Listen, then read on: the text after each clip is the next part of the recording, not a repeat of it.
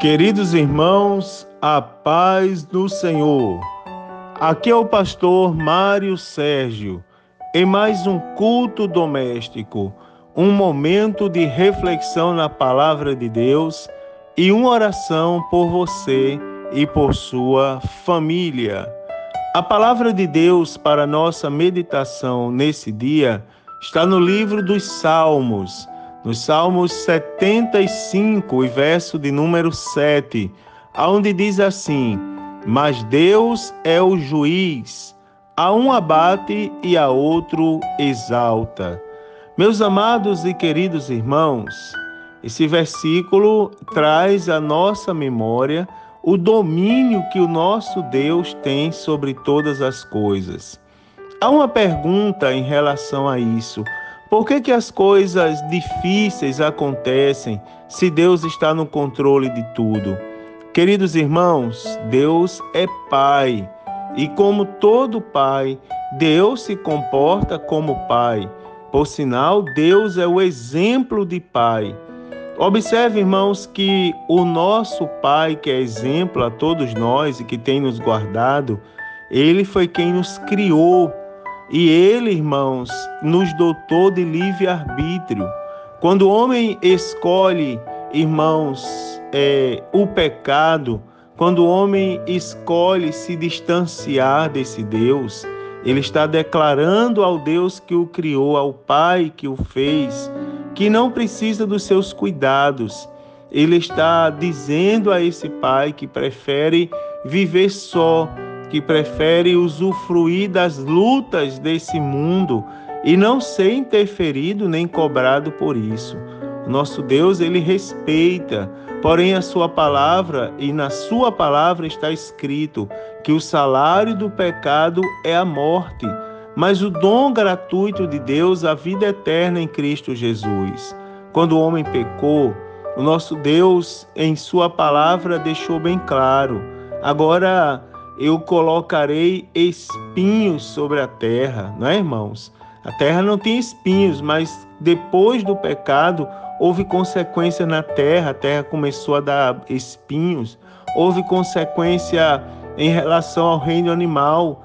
Deus disse: porém, inimizade entre você e os animais. Irmãos, é tão interessante. Já falei outro dia aqui que você vê uma ave palitando os dentes de um crocodilo e o crocodilo fica parado enquanto a ave come os restos de carne que tem em seus dentes. Mas vai um homem chegar ali, se aproximar pelo menos com alguns metros de distância, para ver se não cria o maior alvoroço, se não corre os animais, consequência do pecado. Por causa disso, as mulheres sentem dores de parto, não é, irmãos?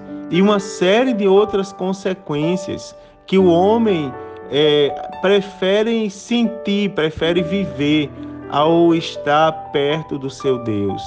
Quando o versículo diz que Deus a um abate e a outro exalta, é porque Deus permite, irmãos, que o homem faça a escolha. Quando o homem escolhe o sofrimento, ele passa pelo sofrimento, não é? Ele passa, ele é abatido ele, ele escolheu estar distante do Pai, ele sofre as consequências de estar diante do Pai. Agora, quando ele escolhe estar perto do Pai, Deus o exalta.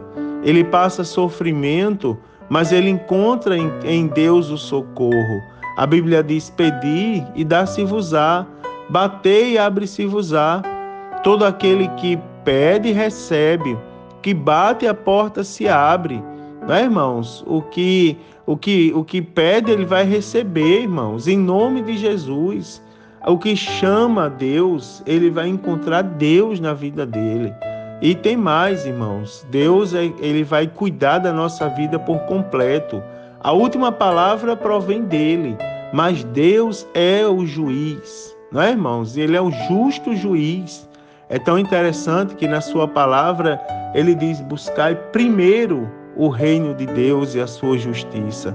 Irmãos, que bênção, que alegria a todos nós sabermos que nós temos do nosso lado Deus e Deus cuida da nossa vida e Deus cuida da nossa família. Em nome de Jesus, guarde isso no seu coração. Deus é o juiz, a um abate e a outro exalta. Eu quero orar por você e por sua casa nesse dia. Senhor Deus, em nome de Jesus, agradeço a Ti pela vida dos teus servos que estão comigo participando deste culto doméstico. Ó Deus amado, te peço por cada família representada, cada lar, cada parente, cada necessidade, ó Deus, que é lembrada pelos teus filhos agora.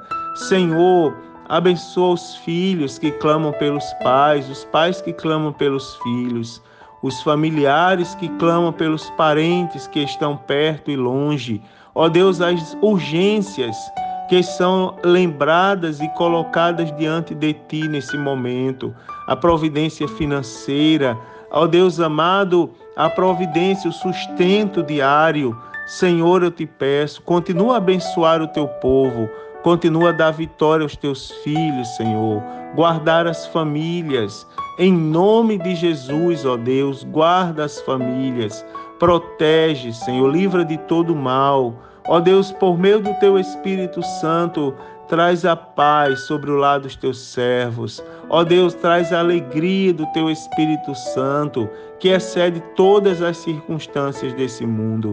Senhor, em nome de Jesus, eu te louvo porque eu tenho certeza da resposta às nossas orações. Em nome de Jesus eu te agradeço por tudo. Amém. Agora, queridos, recebam uma bênção. O Senhor te abençoe e te guarde. O Senhor faça resplandecer o seu rosto sobre ti e tenha misericórdia de ti. O Senhor sobre ti levante o seu rosto e te dê a paz. A paz do Senhor e um forte abraço a todos, em nome de Jesus.